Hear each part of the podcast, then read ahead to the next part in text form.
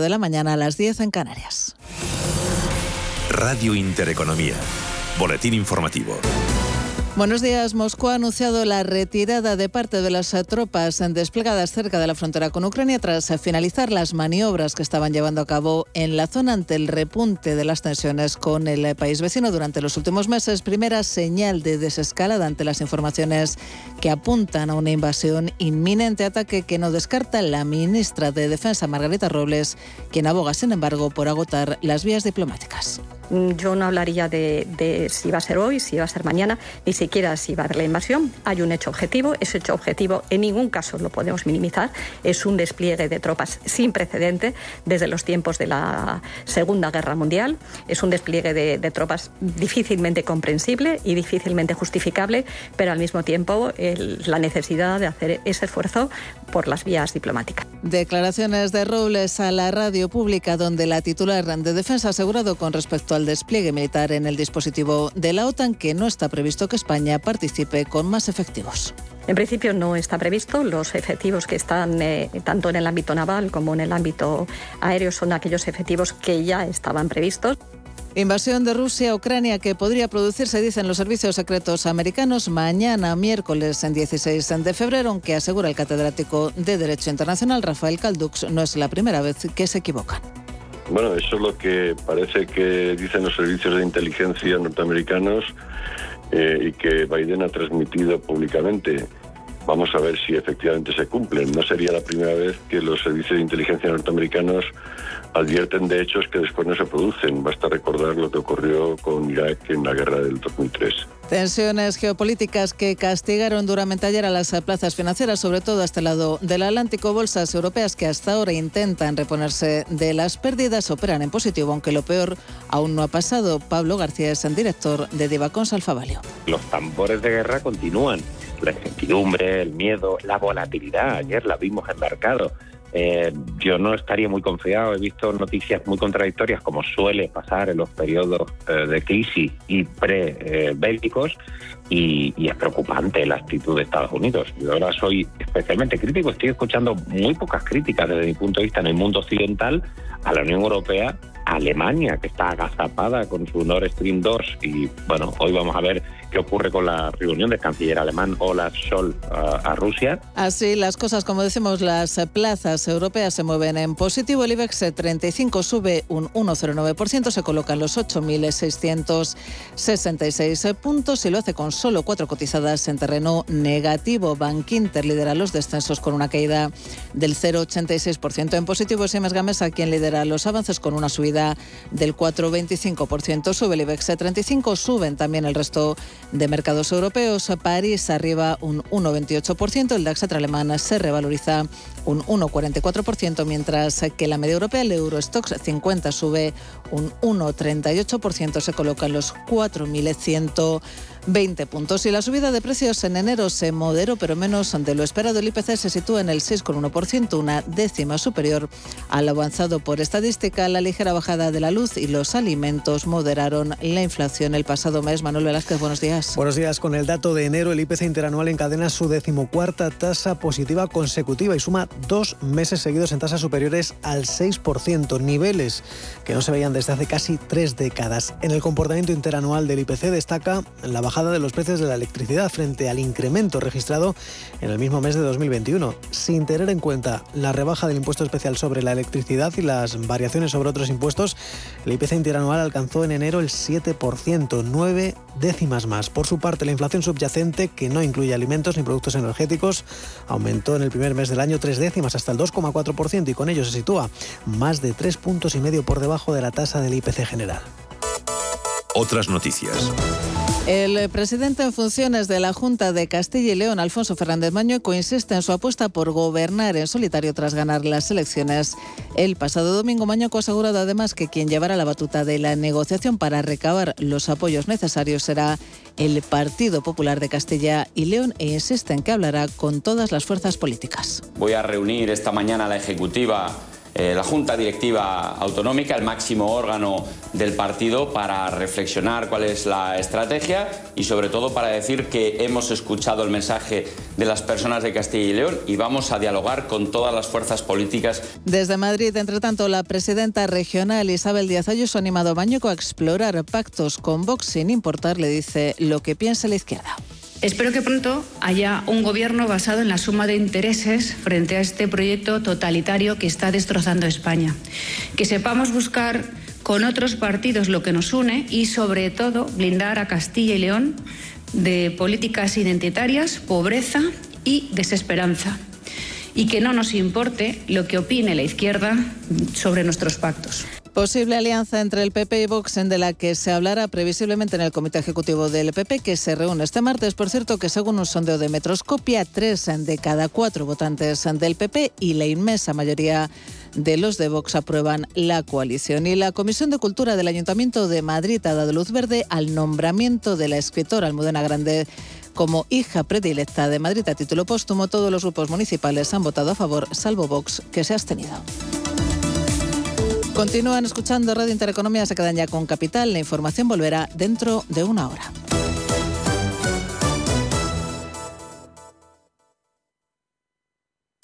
Si me escuchas es porque te interesa, porque lo que contamos en Radio Intereconomía es útil para ti. Información práctica para la inmensa mayoría de ciudadanos. Intereconomía, porque te interesa. Si necesitas una tasación oficial para solicitar una hipoteca, para una herencia, para conocer el valor de tu patrimonio, tu empresa es Global, con V de valor. Somos una firma líder en tasaciones oficiales homologadas y en servicios integrales de valoración, ingeniería y consultoría inmobiliaria, con más de 35 años de experiencia, rapidez online, rigor y garantía de servicio. Recuerda, Global se escribe con V de valor. Global.es. En Santander Private Banking sabemos que ser un número uno conlleva la responsabilidad de conseguir unos resultados únicos. Por eso, como hace Rafa Nadal en cada punto, trabajamos con un modelo de asesoramiento especializado buscando la excelencia para nuestros clientes, lo que nos ha llevado un año más a ser reconocidos como la mejor banca privada de España por la prestigiosa revista Euromoney. Santander Private Banking y Rafa Nadal, el compromiso de ser un número uno. ¿Necesitas información para tomar las mejores decisiones económicas? El Economista te ayuda con una oferta especial de suscripción. Por tan solo 29,99 euros al año recibirás en tu email la versión completa del periódico El Economista, además de acceso a sus revistas digitales y boletines informativos. Entra en eleconomista.es e infórmate. En Radio Intereconomía nos adelantamos al futuro y estrenamos My Economy. My Economy es una iniciativa que da voz a los nuevos mercados y tendencias de la era digital. De lunes a viernes y de 3 a 4 de la tarde, My Economy, con distinto protagonismo cada día. La fábrica de inversores, Bitcoin Markets, Enclave Startup, Madrid Innova, Ecosistema Digital, My Economy, en Radio Intereconomía. El futuro es ahora. Radio Intereconomía, una excelente plataforma para anunciar tu empresa, con una audiencia exclusiva, con poder adquisitivo medio alto y que sabe lo que quiere. Teléfono 919992121 y en comercial arroba intereconomía.com. Radio Intereconomía, la radio de las empresas. Radio Intereconomía Información económica con rigor, veracidad y profesionalidad. Nuestros oyentes son lo que escuchan. Estrictos, precisos, honestos, competentes y capacitados. Di que nos escuchas. Intereconomía, la radio que se identifica con sus oyentes.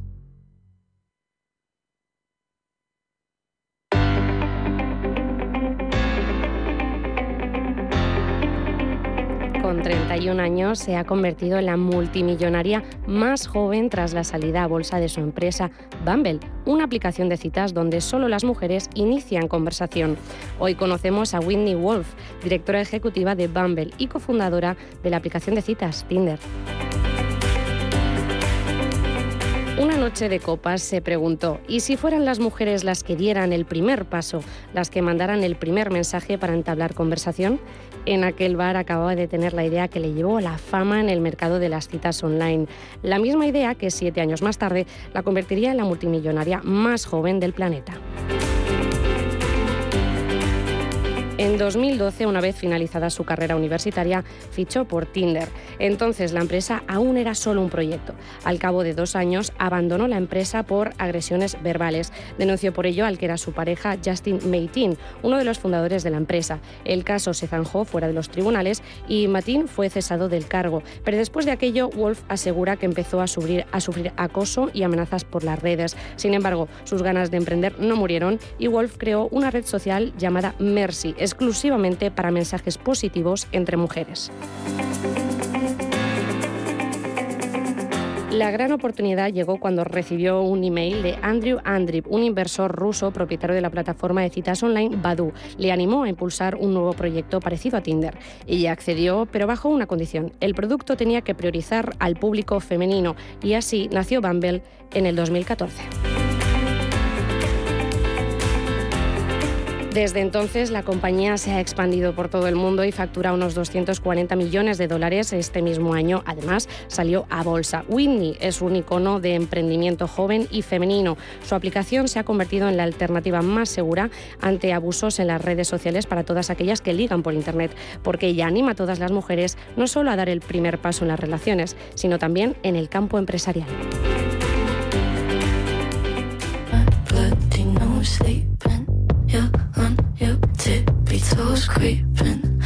Fundación La Caixa patrocina este espacio.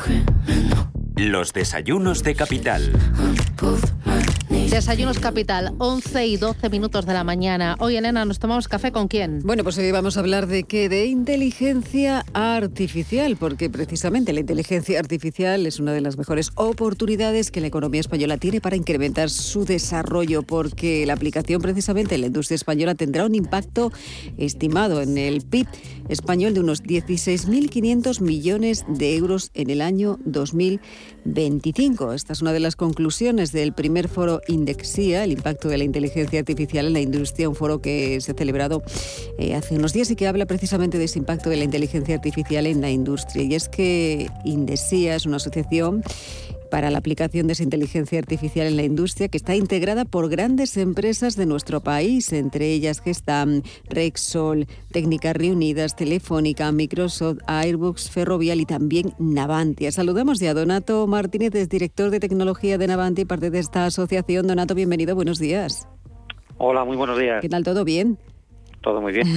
bueno, esta, eh, esta asociación, eh, Indexia, eh, habéis celebrado ese primer foro, eh, quiere poner en valor el concepto de la inteligencia artificial ¿no? y el significado que va a tener que va a tener ese desarrollo en nuestro país, ¿no? tanto para la economía mundial, pero también para nosotros. Eso es.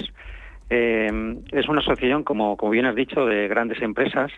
pero que tenemos un, una, una, ilusión y una creencia en que la inteligencia artificial y las tecnologías que van asociadas pueden hacer que nuestras empresas y los ecosistemas que nos rodean eh, puedan crecer eh, y hacer eh, dentro de, de, España pues pues un, referente en, el uso de estas tecnologías y de crecimiento económico. eh, Donato, ¿qué papel juega, por ejemplo, la inteligencia artificial en ese impulso económico? Porque dábamos un dato muy interesante, ¿no? Porque parece que si se aplica a la industria española, ese impacto para el Producto Interior Bruto puede ser de unos 16.500 millones de euros para el año 2025. Y esto hay que ponerlo en valor porque ¿Qué papel juega precisamente la inteligencia artificial eh, en la competitividad, en ese impulso económico en nuestro país y también en el futuro de la industria española?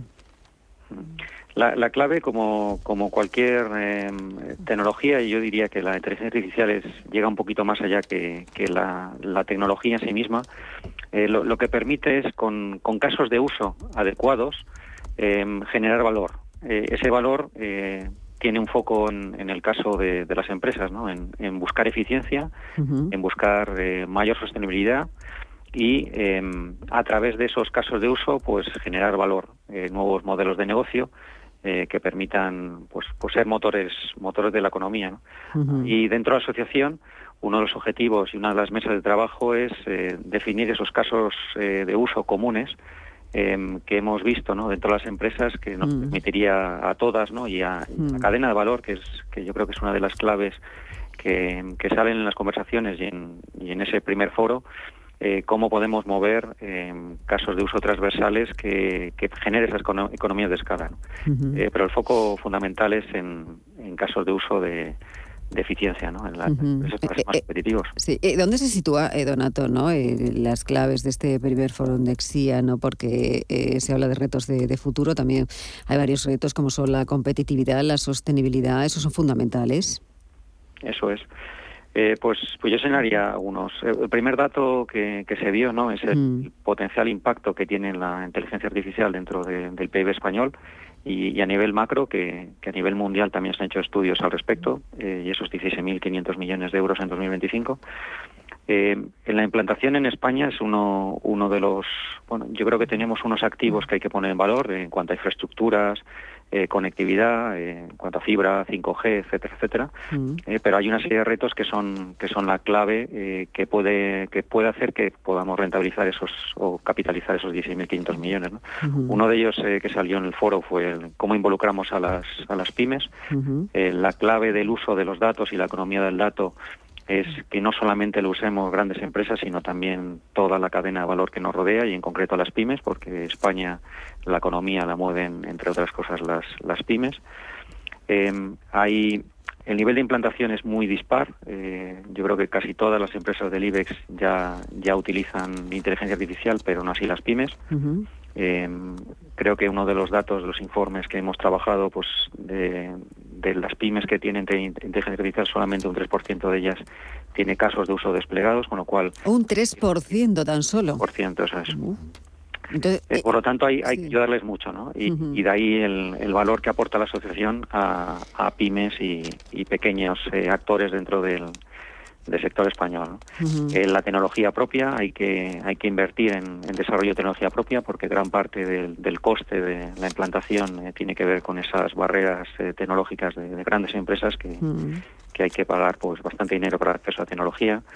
La sostenibilidad, eh, la economía dentro de la sostenibilidad y, y, la parte clave, ¿no? que es que es el reto que tenemos en España, que es la, la formación y el desarrollo de, de un empleo orientado a estas necesidades que vamos a tener las empresas, que dentro del foro también se habló de esos 90.000. Eh, eh, ¿Qué se dijo eh, precisamente sobre atraer el talento hacia, hacia, bueno, pues hacia, este entorno de inteligencia artificial? Porque es, fundamental atraer precisamente a los más jóvenes a ese talento hacia las nuevas necesidades y a las oportunidades que, se va a generar precisamente en el futuro.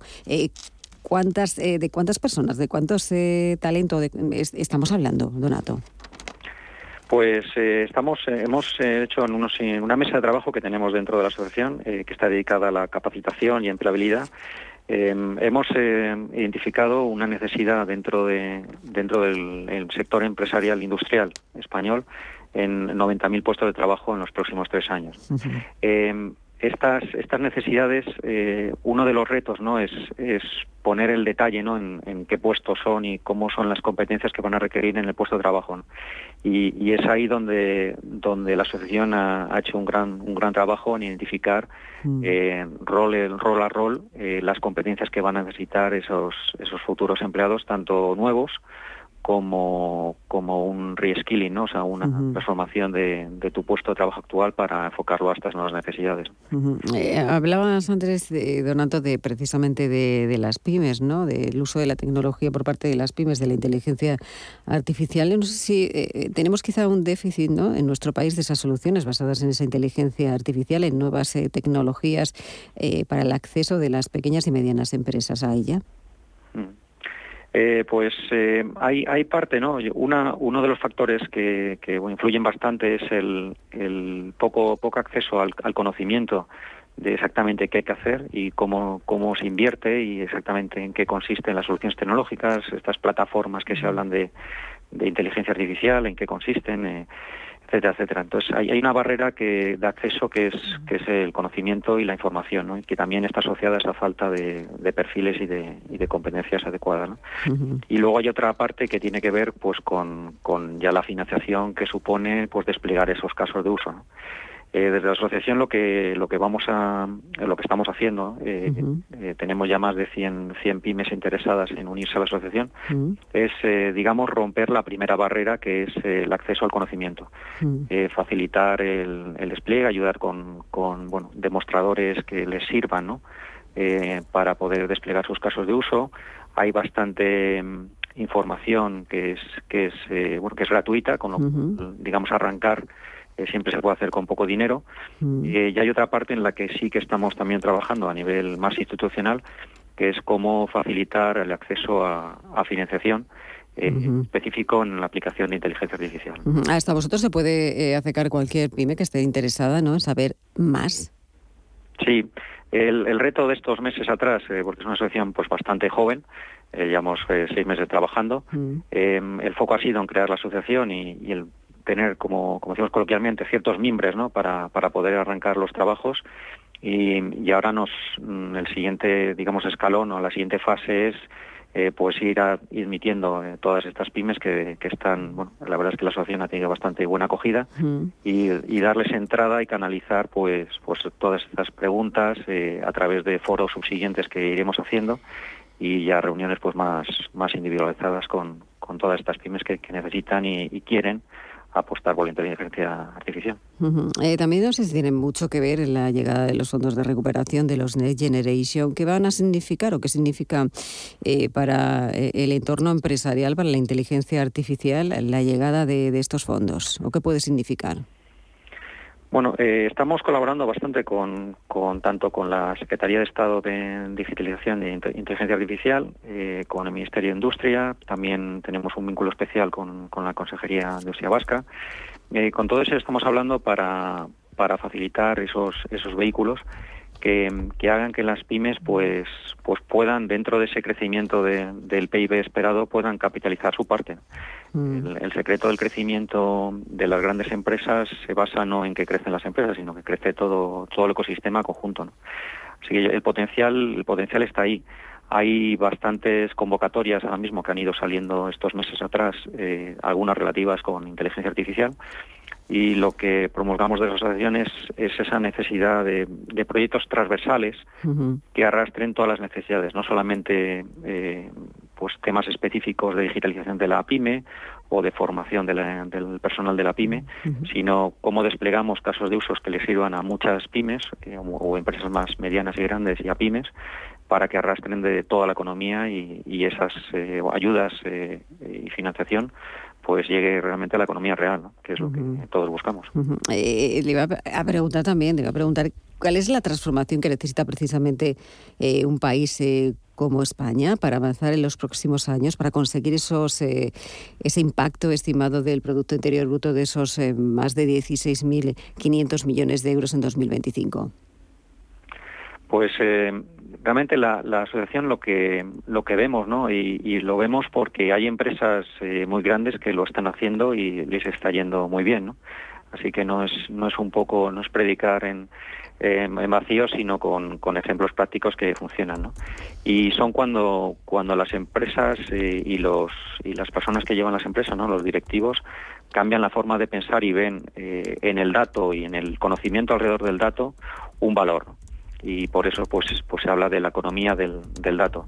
Cuando esas empresas, ¿no? ya sean grandes o pequeñas, eh, empiezan a ver en esos datos ¿no? el, potencial que, que, supone, pues tanto para sus clientes como para, para sus subcontratistas o su cadena de valor, es cuando realmente empiezas a aprovechar el, el valor del dato. ¿no? Y, y, son bueno, muchas empresas en las que se empieza a valorar internamente cuánto aportan en, millones de euros pues eh, el, mejor uso de los datos eh, en cuanto a, los negocios que tiene internos la compañía. ¿no?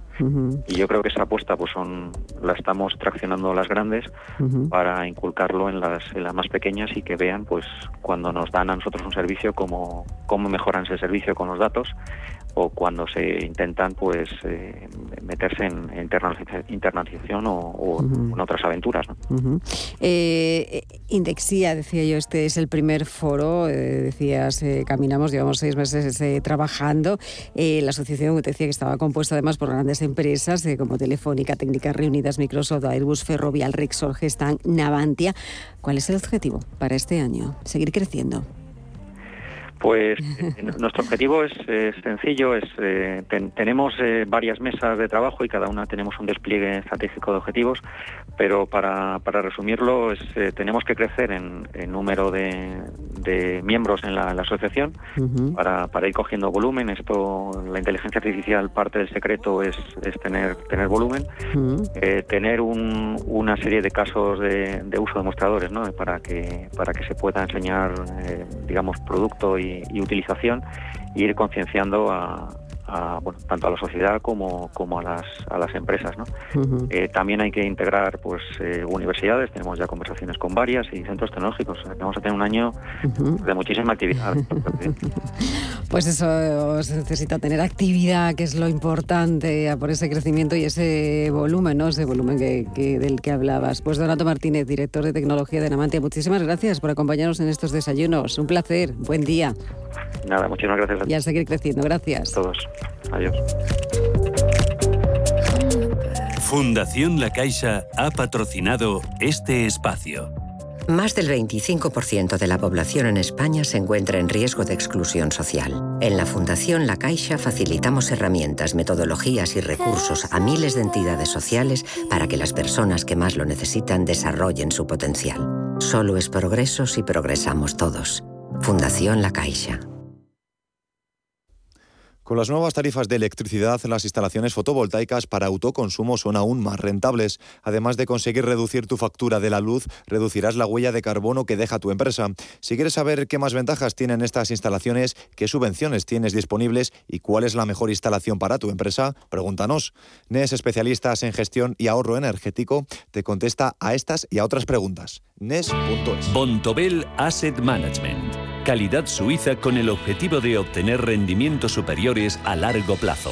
En Bontobel Asset Management siempre estamos a la vanguardia de las inversiones activas en bonos y acciones. Para más información, entre en nuestra página web bontobel.com barra am.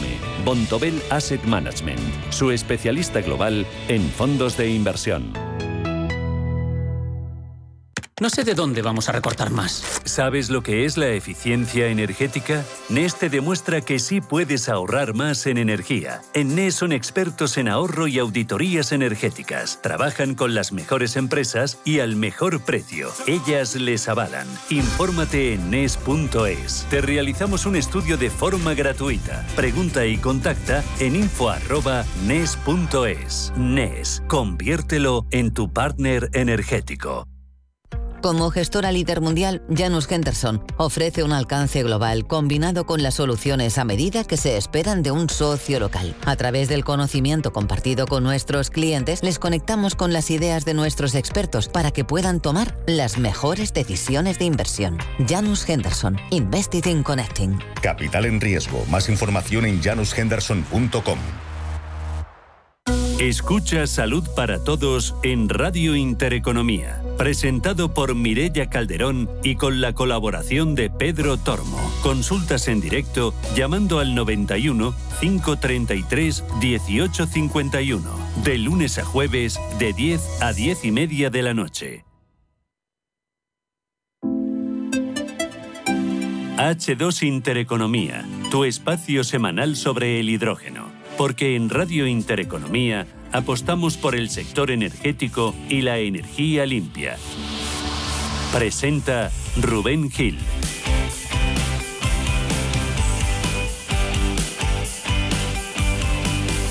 Las 11 y 28 minutos de la mañana, ahora menos en Canarias, arrancamos H2 Intereconomía, vigésimo programa de la temporada del primer y único espacio de la radio española dedicado ya lo saben, única y exclusivamente al mundo del hidrógeno. En el capítulo de hoy vamos a hablar del uso del hidrógeno en la industria, pieza fundamental en el avance hacia su descarbonización y una oportunidad también para que España se convierta en una potencia exportadora de energía. Lo vamos a abordar con Fernando Soto, que es el director general de AEGE, la patronal de industrias electrointensivas, que miran con preocupación a los altos precios de la energía que están lastrando su competitividad. Y nos iremos también hoy hasta Castellón para hablar con el director de I+D de Porcelanosa, que nos va a contar un proyecto en el que están analizando los usos y las ventajas del hidrógeno en la fabricación de cerámica.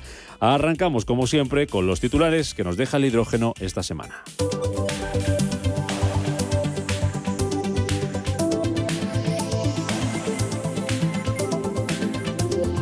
Enagas y DH2 se unen para impulsar el mayor complejo de hidrógeno del mundo que se destinará a la industria asturiana. El gas renovable será producido fuera de la región y llegará hasta el Principado canalizado, donde será consumido por la siderúrgica y por una nueva planta de amoníaco verde que construirá la compañía de fertilizantes. Europa construirá más de 1,5 gigavatios de capacidad de hidrógeno verde para el año 2023. Según los expertos, Alemania, el Reino Unido y los Países Bajos serán los primeros países a lanzar nuevos esquemas de subsidios para esta fuente de energía que permitirán a los desarrolladores hacer que los proyectos sean rentables. China quiere liderar la producción de hidrógeno verde. La compañía Ningxia Boagfen Energy Group ha puesto en marcha uno de los mayores proyectos de hidrógeno verde del mundo. Se trata de un electrolizador alcalino de 150 megavatios alimentado por paneles solares. Nortegas inicia una red pionera de distribución de hidrógeno en Euskadi desde la central de Boroa. El proyecto contempla un hidroducto de 16,5 kilómetros con una inversión de 5,1 millones de euros para comenzar las pruebas para mezclar hidrógeno y gas natural para uso comercial en los hogares. Y la compañía suiza Destinus ha desarrollado Jungfrau, un innovador avión hipersónico autónomo impulsado mediante un motor de hidrógeno que no genera emisiones durante los vuelos. Según sus creadores, esta aeronave puede cruzar el mundo en 90 minutos. H2 Intereconomía, tu espacio semanal sobre el hidrógeno. Porque en Radio Intereconomía apostamos por el sector energético y la energía limpia. Presenta Rubén Gil.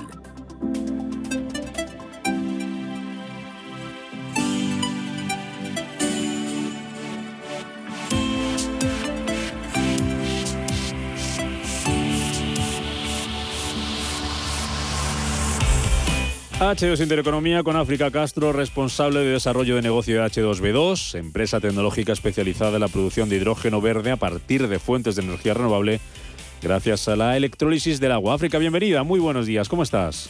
Buenos días, alucinada más dejo con la noticia del avión supersónico. ¿Has este. visto? 90 minutos, vamos a dar la vuelta. Tres programas. tres, tres programas. Está muy bien, está muy bien visto. Lo que no sé si podremos ir todos juntos. Esto de supersónico suena que puede ir muy poquilla gente montada, ¿no? Ah, pero nos bastamos dos o tres. Dos o tres y hacemos el programa. Hacemos tres, los grabamos montados en el avión y luego lo, lo emitimos. Bueno, ¿todo bien, África? Todo bien, todo bien. Oye, oye, luego vamos a hablar de algo muy curioso también, del, hidrógeno que está presente en los Juegos eh, de Invierno, Juegos Olímpicos de Invierno que se están celebrando en China, en, Pekín. Eh, luego lo vamos a comentar para que nos digas tú que, estás muy al tanto dónde está el hidrógeno, dónde lo podemos ver en esos eh, Juegos Olímpicos. Antes tenemos una cita importante que tiene mucho que ver con los temas que vamos a abordar hoy en nuestro programa, hablando de la industria. Es el Congreso de la Sociedad Española de Cerámica y Vidrio. Se celebra en mayo, creo que es en Madrid, ¿verdad, África? Y va a tener un papel importante el hidrógeno, ¿no? Correcto, sí, efectivamente. Es, es, en Madrid es uno de los, es el congreso potente de, esta, de este grupo sectorial, digamos, tanto la cerámica como el vidrio. Y digamos que efectivamente dentro de toda su agenda nos deja un huequecito para el tema del hidrógeno que nos sirve de mm, aperitivo, digamos, para lo que dos semanas más tarde tenemos el Congreso Europeo del Hidrógeno. En Madrid también. Y en ese Congreso del, hidrógeno que, que, hay en agenda, que hay, que hay en previsiones, que se va a tratar digamos, en el, en el, de cerámica y vidrio, obviamente todo el trasfondo de materiales y demás y procesos de la industria, como nos comentará ahora nuestro invitado posterior, pero digamos, el, el hidrógeno es un, una forma en cómo se puede descarbonizar todos estos procesos industriales que son muy intensivos en energía, como vamos a hablar hoy. Mm. Eh, eh, que, que, luego, dos semanas después, ese congreso a nivel europeo se celebre en Madrid. Eh, ¿Qué significa? Dice mucho de lo que estamos haciendo en España. No, a ver, efectivamente, por un lado es, es el evento, ahora cada vez hay más conferencias y eventos de temas de hidrógeno, pero sí que es verdad el que se centra la foto de Europa en Madrid durante tres días y donde lo que se habla es de tecnología y de mercado y cómo hacer que estas soluciones sean más competitivas y den más soluciones a problemas, por decirlo así. Mm, bueno, pues nuestro primer invitado, que como ya avanzabas África, tiene mucho que ver con, esto que estamos comentando, con la cerámica, es eh, Antonio Latorre, que es el director de I+, de Masí del grupo Porcelanosa. Es una compañía que, para, bueno, es ahora conocida por todos, pero para que los oyentes hagan una idea de la dimensión que tiene, fundada hace eh, varios años, 1973, está presente en más de 100 países, casi 150, y tiene más de 5.000 trabajadores. Don Antonio, bienvenido, muy buenos días. Hola, buenos días. Y usted, aunque nos podría contar mucho de, este congreso, sobre todo cuando, cuando pase y a posteriori, lo que nos viene a contar esta mañana y lo que queremos preguntar es ese proyecto que están estudiando ustedes en Porcelanosa, don Antonio, para introducir el hidrógeno en el proceso productivo cerámico. Esto es un proyecto pionero, imagino, ¿verdad? Sí, efectivamente es, es novedoso por el, por el contenido, la vertiente energética de, por parte del hidrógeno. Mm, Sobre todo en un, en un sector como el nuestro, el, cerámico, que, que, funciona básicamente a, gas natural y donde no tiene presencia actualmente el hidrógeno. Mm, ¿En qué fase se encuentra ese, ese estudio, ese proyecto que están desarrollando ustedes? ¿Desde cuándo lo llevan desarrollando? Pues venimos haciéndolo ya desde hace unos meses y constó inicialmente de un proyecto preliminar para evaluar pues básicamente el estado del arte, el estado tecnológico, el estado del sector respecto al punto de vista energético, tanto actual como a corto plazo, y ver cómo podíamos integrar el hidrógeno en, esta cadena energética que es el, proceso productivo cerámico. Ese capítulo preliminar eh, lo finalizamos, que es el estudio al que eh, usted hace referencia, y ahora estamos pues ampliándolo ya a, capítulos para ver pues con más detalle, más, más este conocimiento pues desde el punto de vista de los clientes, de los proveedores, de la tecnología, etcétera, etcétera. Mm. ¿Por qué se han planteado, don Antonio, eso en Porcelanosa? Eh, ¿Qué objetivos eh, se han marcado con, esto?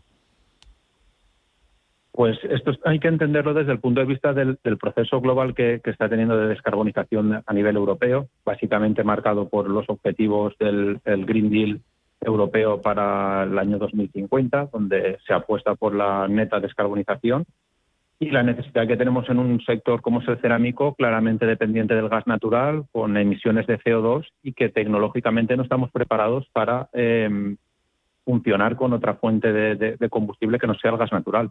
Entonces, dentro de esas premisas o de ese marco que nos han dado ahora para jugar, que es relativamente nuevo, estamos viendo cómo podemos eh, encajar el hidrógeno en toda nuestra fase productiva. Claro. Esa fase productiva, don Antonio, para los que no somos entendidos en, la materia, eh, a día de hoy, ¿cómo se produce, cómo se fabrica la cerámica? Nos decía antes que, que gas natural, solo con gas natural, ¿cómo, es ese proceso? Explíquenos. Sí, mire, pues básicamente lo que hacemos es eh, azulejos que provienen de nuestra materia prima, son tierras minerales que mediante un proceso de preparación y atomizado se moldean y finalmente se cocinan. La, gracia de esto es que eh, se realiza todo prácticamente en tres etapas que son altamente dependientes de temperatura y por tanto de gas. Es decir, estas etapas actualmente las consumimos prácticamente con, gas natural todo. Son temperaturas que rondan pues, desde unas etapas a 100 grados a otras a 600, incluso el horno llegamos a los 1300 grados. Lo que sucede es que todo esto actualmente está todo eh, fundamentado con gas natural. Entonces, el reto tecnológico está a ver cómo podemos integrar el, hidrógeno en estas tres etapas, mm. porque ya no solo es un, problema productivo de temperatura, sino que influye directamente en la calidad del producto que ofrecemos. Claro. ¿Qué les podría, ¿qué les podría aportar en ese sentido, don Antonio, qué les podría aportar el hidrógeno en ese proceso? Sí, el hidrógeno es claramente el sustitutivo del, gas natural y, por tanto, la ventaja que tiene fundamental es que te aporta la energía que necesitas para el proceso productivo, pero evitando las emisiones de CO2 en chimenea de la combustión del gas natural. Entonces, reduciríamos drásticamente las emisiones de CO2 de, nuestro proceso productivo. Mm. Em, no sé si han hecho ustedes previsiones, si esto llega a buen puerto, ¿cuándo creen que el hidrógeno podría formar parte de ese, de ese proceso de producción? Y en ese momento, don Antonio, eh, ¿qué porcentaje del gas podría sustituir? No sé si eso es posible saberlo ya, si la idea es que sustituya a todos los gas naturales, es decir, al 100%, una parte, eh, ¿con qué escenario trabajan? Sí, lo, nuestro es, hemos evaluado los escenarios a corto, eh, medio y largo plazo. Evidentemente, esto tiene que ir acompasado pues, del precio del hidrógeno por un lado, de los desarrollos tecnológicos de nuestra maquinaria por otro, de la afección que podamos detectar a nivel productivo. Entonces, esto va a hacer que sea un, paso gradual en el tiempo en el que nosotros vayamos incorporando a más procesos y en más porcentaje el hidrógeno en nuestro modelo productivo. La idea es empezar ya este mismo año a trabajar con hidrógeno de manera puntual y localizada para empezar eh, todos estos desarrollos y el objetivo final evidentemente es una sustitución completa del gas natural por, por hidrógeno. Estamos hablando a unos años vista. Mm, eh, tal y como está el precio del gas, eh, ¿les sale más barato hacerlo con hidrógeno? Actualmente es inviable, es decir, los precios del hidrógeno hacen que el proyecto, si lo consideráramos en, la actualidad, no sea rentable transformar el sistema productivo energético de, las empresas cerámicas a hidrógeno. Pero eh, lo, vemos más a, medio plazo, por lo que comentábamos de los objetivos europeos. Del año 2050 estamos en la obligación de trabajar en, estas, en este proceso de descarbonización. Actualmente se ha apostado por el hidrógeno y nuestro deber corporativo es intentar pues, modular técnicamente este, y validar esta, este proceso productivo con hidrógeno y veremos si con el tiempo pues, el resto de actores que tienen que actuar aquí eh, facilitan que esto económicamente además sea sostenible. África Castro, desde H2B2, eh, preguntas, cuestiones para don Antonio Latorre, director de I+D+, I del Grupo Porcelanosa. Buenos días, Antonio. Eh, como has comentado en ese, estudio, en ese, estudio, que habéis realizado, donde un poco habéis validado esa viabilidad, sí que estás diciendo, sin embargo, ahora sigue habiendo retos. Eh, ¿De qué forma empresas tecnológicas como nosotros, como H2B2, podemos ayudar a acelerar esos tiempos, ese desarrollo tecnológico? para que se puedan ir solventando esos retos? Pues mira, nosotros nos sirvió el, estudio preliminar para identificar posibles objetivos o posibles pasos determinantes en esta evolución. Uno de ellos, como te puedes imaginar, fue el reto tecnológico de adaptar toda nuestra maquinaria productiva el paso del uso del gas natural al, al hidrógeno. Nosotros, a fin de cuentas, somos una empresa que produce azulejos y no está en nuestro conocimiento este cambio. Es decir, tradicionalmente no hemos destinado recursos o, desarrollos al tema energético. Entonces, es necesario que proveedores, fabricantes de maquinaria, eh, centros tecnológicos, hagan fuerza en este desarrollo tecnológico para que nosotros podamos hacer uso de esta tecnología en nuestro proceso productivo. Y en esa, a ver, por ejemplo, has nombrado el tema de temperaturas, es decir, dentro de vuestros procesos incluso hay algunos que se dan a 1300. Precisamente el hidrógeno, frente a otros gases combustibles, tiene esa bondad de llegar a altas temperaturas. ¿Habéis identificado esto como una ventaja, una oportunidad que podéis aprovechar? Sí, la, verdad es que nosotros en el proceso de descarbonización que llevamos en porcelanos a cabo desde hace 10 años, habíamos apostado por ya la sustitución del gas natural pues en, otras etapas donde es posible alcanzar temperaturas mediante electrificación o uso de otro tipo de energías. Lo que sucede es que en etapas clave a altas temperaturas, por encima de 1000 grados, solo se queda prácticamente como candidato el tema del, del hidrógeno. Entonces, para nosotros eso es una bondad el hecho de que haya un gas que nos permita seguir o que sea viable técnicamente para llegar a esas temperaturas. Lo que sucede es que también, como he comentado antes, no es un simple tema de obtener una temperatura, sino que también es un problema en la atmósfera que se genera que va a ser distinta y eso va a afectarnos a, nuestro producto y a nuestra calidad.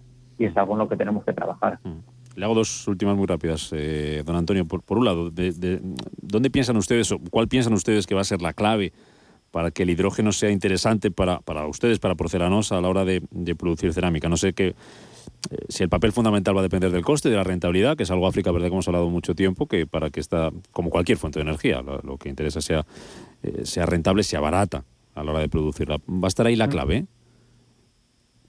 Sí, evidentemente el precio final va a ser determinante para saber si somos o podemos seguir siendo competitivos. Recordemos que esto es un pacto que se firma o una instituciones que hay a nivel europeo, pero la mayor parte de competidores que tenemos no están sumados a este, a este pacto es decir, se producen en países o en continentes que no van a estar eh, contribuyendo a esta descarbonización. Entonces, no podemos perder competitividad frente a ellos. Entonces, el precio es un tema clave. Por otro lado, la disponibilidad del hidrógeno y todo lo que es la reconstrucción del sistema productivo este caso cerámico o español en, general, debe estar adaptado a todos los niveles, desde los productores de hidrógeno, la cadena de distribución, los consumidores, legislación acorde a, la nueva realidad y sobre todo tener en cuenta el proceso que abrimos ahora de transición, es decir, no podemos pasar eh, apostar por el hidrógeno y quedarnos por el camino con penalizaciones de CO2, el precio del gas natural, es decir, habría que suavizar o endulzar un poco este, estos años que vienen para que podamos dedicarnos en pleno al hidrógeno y no estar preocupados pues mm. por el tema de las emisiones o es decir que hubiera un, que, se legislara o se, trabajara para que esta transición de estos años que vienen sea lo más suave posible para las empresas. Mm, la última va por ahí, por las, por las emisiones y ese futuro, ese, esa fecha que nos decía usted antes, de 2050, de, de, manera general. Eh, eh, cómo está trabajando Porcelanosa en, en, ese objetivo y esa estrategia. ¿Cuál es la estrategia para, para reducir emisiones? Nosotros eh, estamos firmemente comprometidos a llegar al año 2050 con la prácticamente neta reducción de las emisiones de, de, de CO2 o de gases de efecto invernadero. Lo, que sucede es que esto es un, camino largo y nosotros tenemos que estar centrados en, la incorporación, por ejemplo, del hidrógeno, que es el, paso clave, es decir, el poder sustituir el gas natural por el hidrógeno. En cualquier caso, es, son muchos pasos los que se tienen que dar al respecto. Mm, bueno, pues poco a poco, y ustedes ya han dado el, el primero que dicen los que saben esto, que siempre es el más importante, que luego ya se coge carrerilla con esa apuesta, ese proyecto que están trabajando ustedes en Porcelanosa para introducir el hidrógeno en el proceso productivo eh, cerámico. Don Antonio Latorre, director de I+, D I del Grupo Porcelanosa, a seguir en esto y gracias por compartirlo con nosotros en este espacio aquí en Radio Intereconomía. Que vaya bien. Un placer, muchas gracias. a ustedes.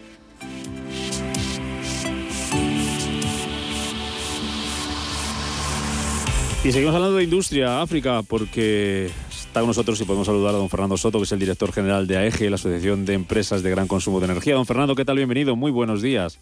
Hola, buenos días. Para que nos entendamos así todos y la gente nos entienda, eh, cuando hablamos de una industria de gran consumo de energía, ¿qué características tiene?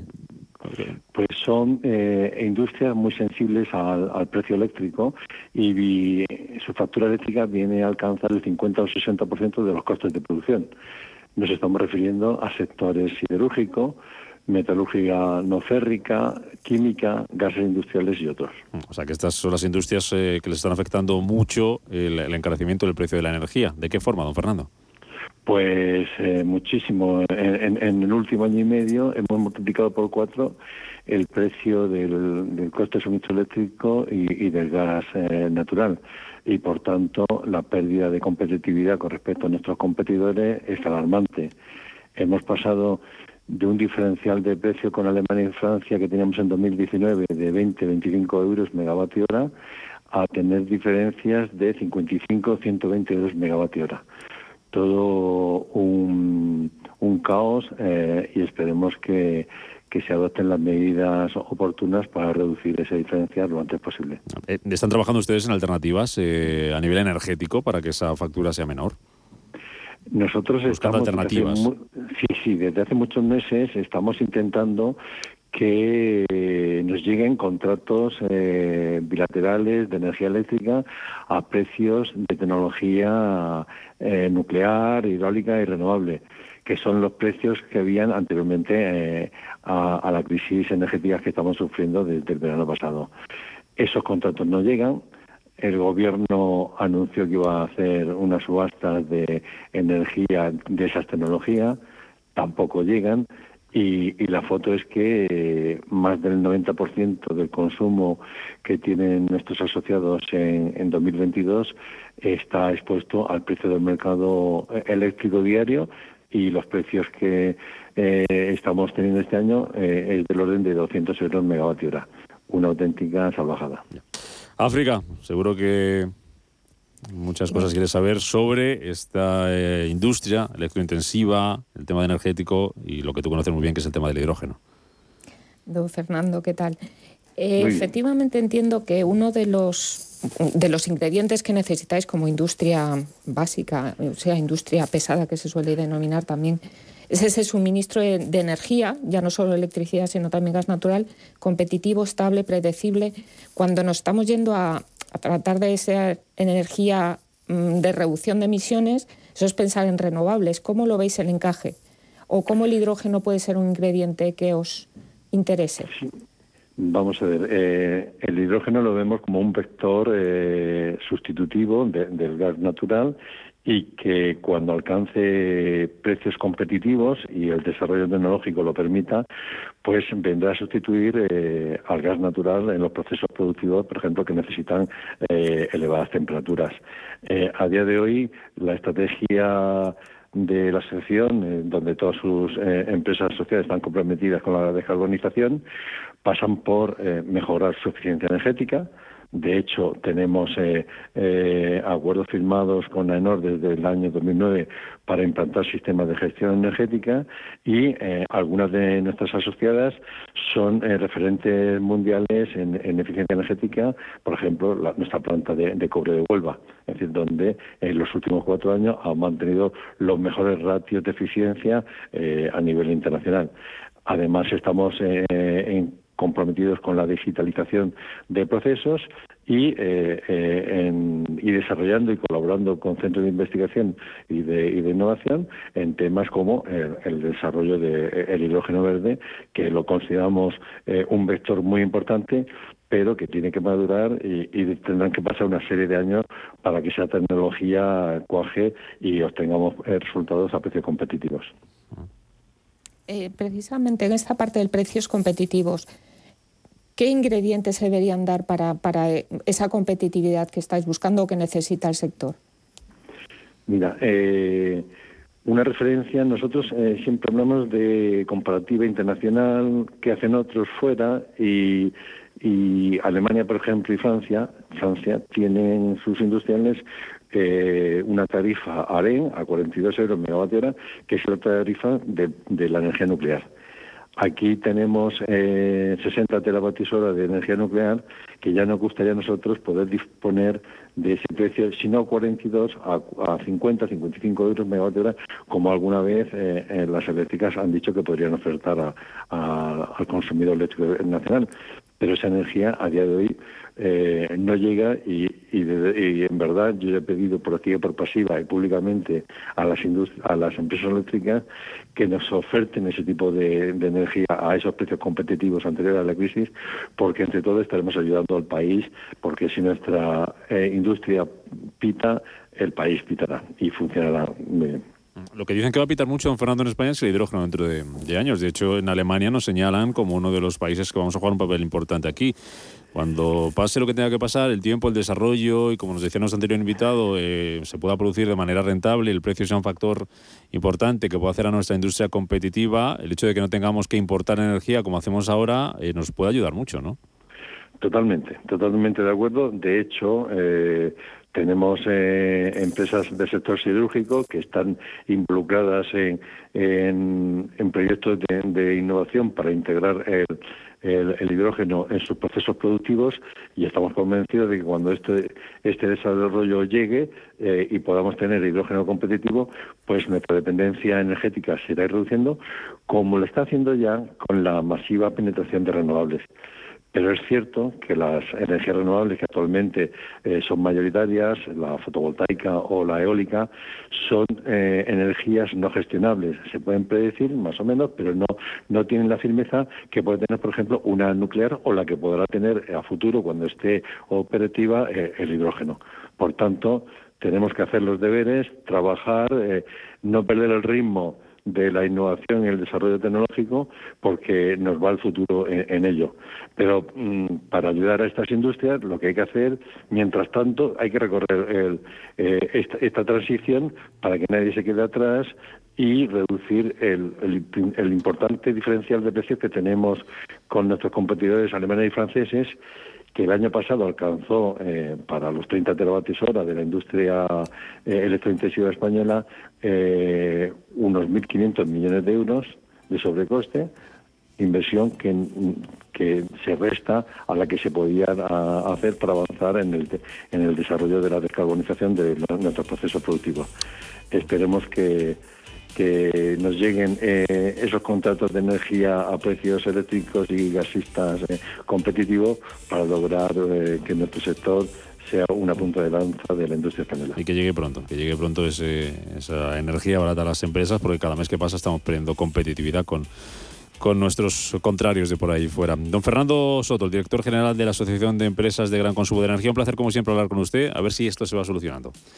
Muchas gracias y, te compro los deseos. gracias, gracias. Eh, África, antes de irnos, eh, Juegos Olímpicos eh, de invierno de China, de Pekín, y leía el otro día que está presente el, hidrógeno en estos, en estos Juegos.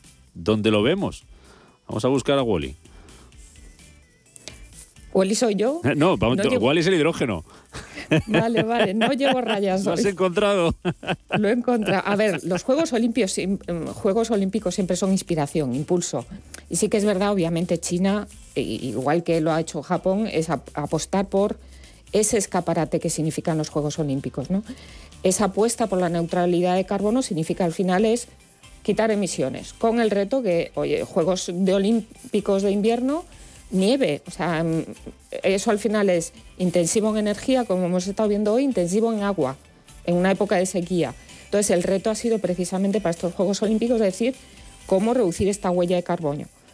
Por un lado ha sido toda la parte de mm, ese reciclaje de la nieve derretida, el que la producción sea mm, con menor consumo energético, reutilizar instalaciones y en la parte energética, parte de renovables, etcétera, el hidrógeno, el vehículo eléctrico han estado también inmersos. Y dices, ¿dónde el hidrógeno? En la parte de transporte. En este caso, lo que se ha usado es para la logística de los participantes, tanto de las delegaciones como los deportistas, se han movilizado por medio de mm, vehículos de hidrógeno. Y porque tengamos, con un reto a tener en cuenta, o sea, aparte de lograr esas cero emisiones, estamos hablando de un, entorno donde estamos a menos 20 grados, con lo cual tienen que ser también tecnologías que no se te vaya a quedar el coche parado fundamentalmente, precisamente por esta baja temperatura. ¿no? Mm. por pues tener cifras, hablamos más de 600 vehículos de hidrógeno, fundamentalmente son autobuses los que mueven esas delegaciones.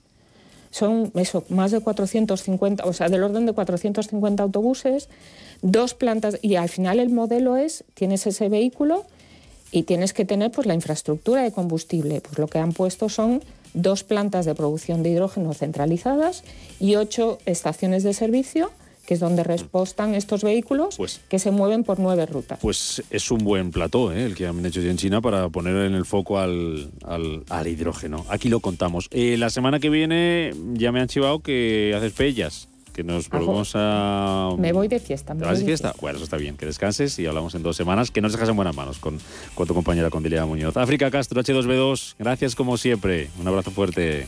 Hasta luego. Adiós.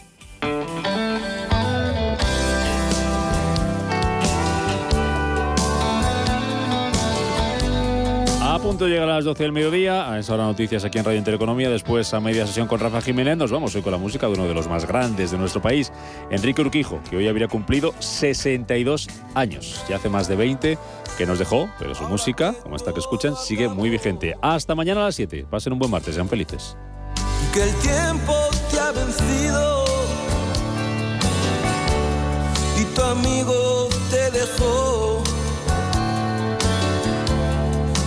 Que cuentas conmigo. Capital Intereconomía. Tú importas. Tú cuentas. Porque siempre me he dolido recordar